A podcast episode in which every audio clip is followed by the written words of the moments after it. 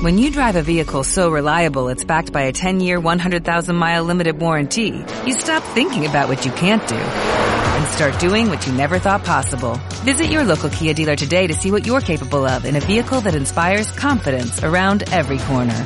Kia, movement that inspires. Call 800-3334-KIA for details. Always drive safely. Limited inventory available. Warranties include 10-year 100,000-mile powertrain and 5-year 60,000-mile basic. Warranties are limited. See retailer for details.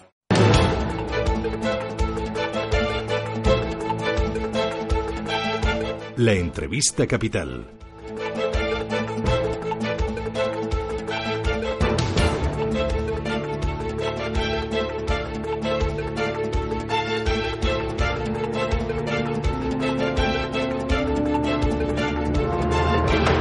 y 16 minutos de la mañana, entrevista capital que nos lleva hoy a hablar del euro que se ha convertido en el protagonista esperado de los mercados durante este verano. Ayer eh, registró su valor más alto desde el eh, pasado mes de marzo de 2015.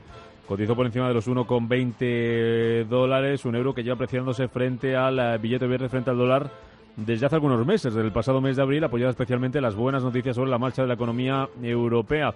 Aunque el eh, rebote empezó de verdad y empezamos a notarlo después de que Mario Draghi anunciara en Sintra que el Banco Central Europeo iba a acompañar la recuperación ajustando sus eh, políticas. Luego ese silencio en Jackson Hole que les contamos a comienzos de esta semana y el hecho de que el banquero italiano no hiciese ninguna alusión a la fortaleza de la moneda terminó de impulsar las expectativas eh, de un inicio de la normalización de política monetaria europea y ayudó a ese Rebote de la moneda europea, que como decíamos y los contábamos antes, esta mañana parece que se relaja, lo tenemos ahora mismo por debajo del nivel de 1,1950, 1,1948 es el movimiento, perdiendo el euro frente al dólar un 0,15%. Saludo a Juan Ignacio Crespo, es economista y es asesor del Fondo de Inversión Multiciclos Global de Renta 4. Señor Crespo, ¿qué tal? Muy buenos días. Buenos días. ¿Y el techo de esto dónde está?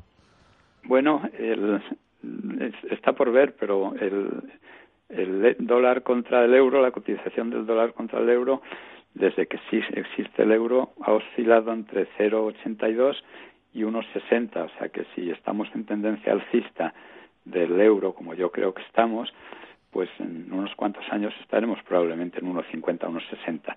Lo que pasa es que eso no se hace eh, de forma unidireccional, se hace a veces con retrocesos importantes.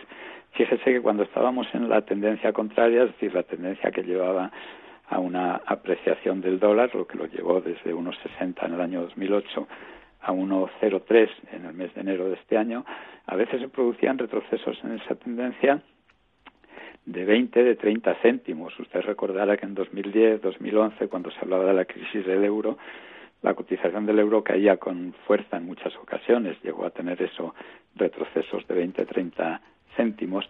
En aquella época mucha gente confundió oscilaciones de este tipo que son naturales en los mercados de cambios con amenaza de desaparición del euro, pero bueno, esa amenaza parece que en el momento ha desaparecido, el euro está fortísimo y aunque va en esa tendencia alcista, yo creo que no tardando demasiados meses lo podríamos ver en 1.25, 1.30 contra el dólar, pero sin duda se, eh, se producirán retrocesos. Este retroceso de esta mañana, por ejemplo, pues es nada, son eh, son peanuts en comparación con los que se pueden producir. Mm. En realidad, esa tendencia eh, de apreciación del euro viene desde un poquito más atrás de lo que usted comentaba. Viene, pues yo diría que desde el 2, el 3 de enero de este año, ¿no? En que tocó niveles de 1,03 contra del euro contra el dólar, ¿no? Y desde entonces se ha producido esa apreciación fortísima del euro que a la chita callando pues son ya un 16% acumulado en lo que va del año, ¿no? Eh, hay una razón fundamental y aunque probablemente sea la siguiente pregunta que usted me iba a hacer, ¿no? Los motivos, ¿no? Porque ¿Usted qué conclusión saca, señor Crespo, de por qué estamos hablando de esto? ¿Por qué se ha convertido el euro en protagonista? ¿Por qué sube? ¿Porque solamente por la, porque el, dólar está débil o, por qué? Bueno, la debilidad del dólar no es más que la, otra cara de la moneda, ¿no? De la fortaleza del euro. Eh, yo más que de explicaciones me gusta hablar de coincidencias o como dicen los médicos cuando tratan de diagnosticar una enfermedad, de que algo es compatible, unos síntomas son compatibles con una enfermedad, ¿no? Pues yo aquí hablaría lo mismo, eh, más que de causas, que si se estuviera produciendo lo contrario estaríamos dando una explicación ad hoc en sentido contrario, ¿no? Entonces, por eso más que de causas yo hablo de coincidencias y la coincidencia fundamental para mí es que desde el 2, el 3 de enero de este año hasta la actualidad, la diferencia entre la rentabilidad de la deuda pública de Estados Unidos y la de Alemania se ha reducido sustancialmente, ¿no? A principios de año, en los primeros días de enero, en concreto el 2 de enero, la diferencia entre la rentabilidad que proporciona la deuda pública americana a 10 años y la deuda pública alemana a 10 años era de 225 puntos básicos, es decir, un 2,25%. Ahora mismo solo es de 1,80%, o sea, 180 puntos básicos, lo que quiere decir que se ha reducido ese diferencial en 45 puntos básicos. Y probablemente eso es lo que está dando un soporte mayor a esa fortaleza del euro. A mí me suele gustar decir que otra razón fundamental es porque toca, ¿no? Si se observa la cotización del dólar contra el euro en el periodo de existencia del euro y si nos vamos más atrás con contra el euro sintético, es decir, un euro artificial construido con la cotización de las monedas que lo formaron y nos vamos hasta 1971, que es cuando se produce la inconvertibilidad del, del dólar en oro, pues tenemos periodos aproximadamente de siete, ocho años de fortaleza del dólar y otros tantos de debilidad, casi como en el sueño del faraón que interpretó José, ¿no? Sí. Y si habláramos, señor Crespo, de eh, esa comparativa, esas dos caras de la moneda que usted poniera como ejemplo entre el dólar y el, y el euro, y habláramos de esa guerra de divisas que hay mucha gente, de momento podríamos decir que Yellen le está ganando la batalla, la guerra de divisas a Draghi, ¿no? Eh, bueno, yo creo que ninguno de los dos quiere ganar esa, eh, esa guerra. Eh, son conscientes de que estas son oscilaciones naturales, ¿no? A cada economía le viene mejor o peor por turno. Casi es natural y casi es bueno que, que esa alternancia de fortaleza y debilidad entre las dos grandes monedas se produzca, con lo cual nadie se puede quejar durante demasiado tiempo, ¿no?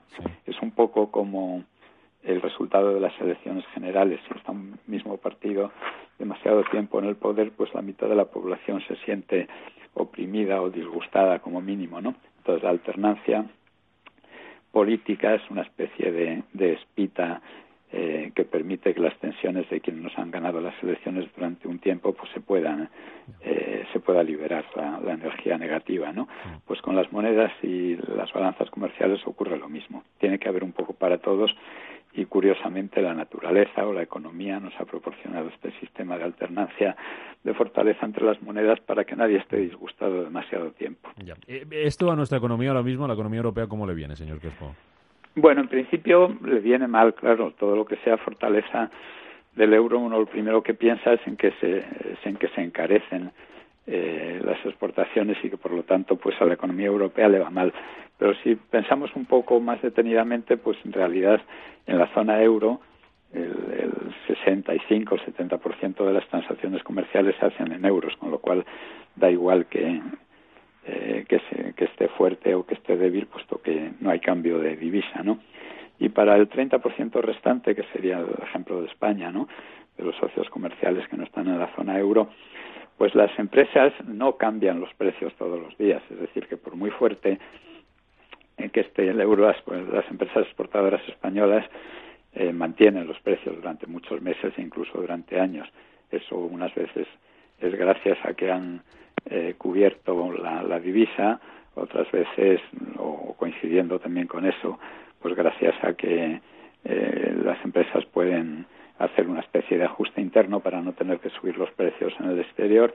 Es decir, que yo creo que se suele exagerar mucho en, los, en el impacto negativo, aunque algo de impacto negativo sí que tendrá. Pero fíjese usted en el ejemplo del turismo, ¿no? Con la depreciación que tuvo la libra esterlina el año pasado y todavía estamos por ver que el impacto en el turismo británico dirigido hacia España pues haya sido negativo, ¿no? Si hablamos de la economía española, mm, podemos eh, señalar, señor Crespo, que puede pasar al contrario, que nos puede venir incluso bien, eh, porque eh, esto favorece, perjudica la subida del euro a las exportaciones, favorece las importaciones. Nosotros importamos, por ejemplo, mucho petróleo que se había encarecido y eso podría ser un lastre, nos podría venir un poquito mal. El petróleo se paga en dólares y el dólar, si los dólares bajan, el euro sube, a nosotros nos viene bien, ¿no? Sí, exacto. Ahí el precio del petróleo que ha bajado tanto desde los niveles de 143 que alcanzó en 2008 y posteriormente de 125, 127 del año 2011, pues eh, le ha venido muy bien a la economía española esa bajada del, del precio del petróleo y ahora que parece que está estancado en torno a los 50, pues este abaratamiento que supone el que el euro se haya fortalecido frente al dólar, pues es un estímulo adicional para nuestra economía. Mm, rebaja también esta subida del euro las expectativas de inflación. No sé si eso hace que las subidas de tipos estén más lejanas. Sí, efectivamente. En realidad, mucho de lo que está dando soporte a esta eh, fortaleza del euro o debilidad del dólar es que la inflación no se ve que aparezca por ningún lado. Desde que se inició la crisis, yo comenté que no había peligro de inflación por muchos estímulos que metieron los bancos centrales, porque las fuerzas deflacionarias eran también muy fuertes y las van a anular. Si se fija usted en cómo evoluciona el crédito comercial e industrial en Estados Unidos, se ve que está flojeando muchísimo desde hace un año, ¿no? Es decir, cada mes que salen datos, la comparación interanual es más floja, ahora está como en un crecimiento del 1,8%. Cuando el crédito no crece, no hay amenaza de inflación. Entonces, el que no haya amenaza de inflación en Estados Unidos hace que la tendencia de los tipos de interés de largo plazo allí sea descendente, da lo mismo que la Reserva Federal termine subiendo una vez más los tipos ahora o no, es una tendencia claramente descendente. Los tipos reales también están en torno a cero desde hace más de un año y en torno a cero van a continuar, tienen toda la pinta.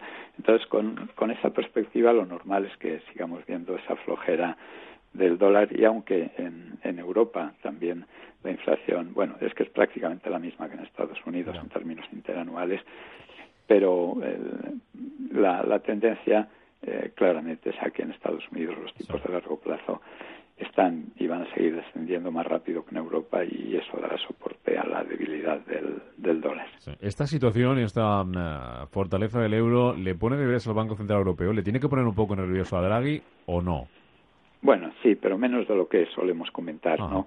Eh, porque finalmente eh, la, la, maquinaria alemana de exportadora que sería eh, un elemento clave que pesara mucho en la balanza de las decisiones del BCE y en los miedos de Draghi a perder el apoyo político que le ha venido prestando Angela Merkel durante todos estos años, pues eh, hemos visto que en etapas de, fortaleza del euro funcionaba esa maquinaria exportadora con la misma fuerza que siempre, entonces no veo, no veo grandes problemas por ahí.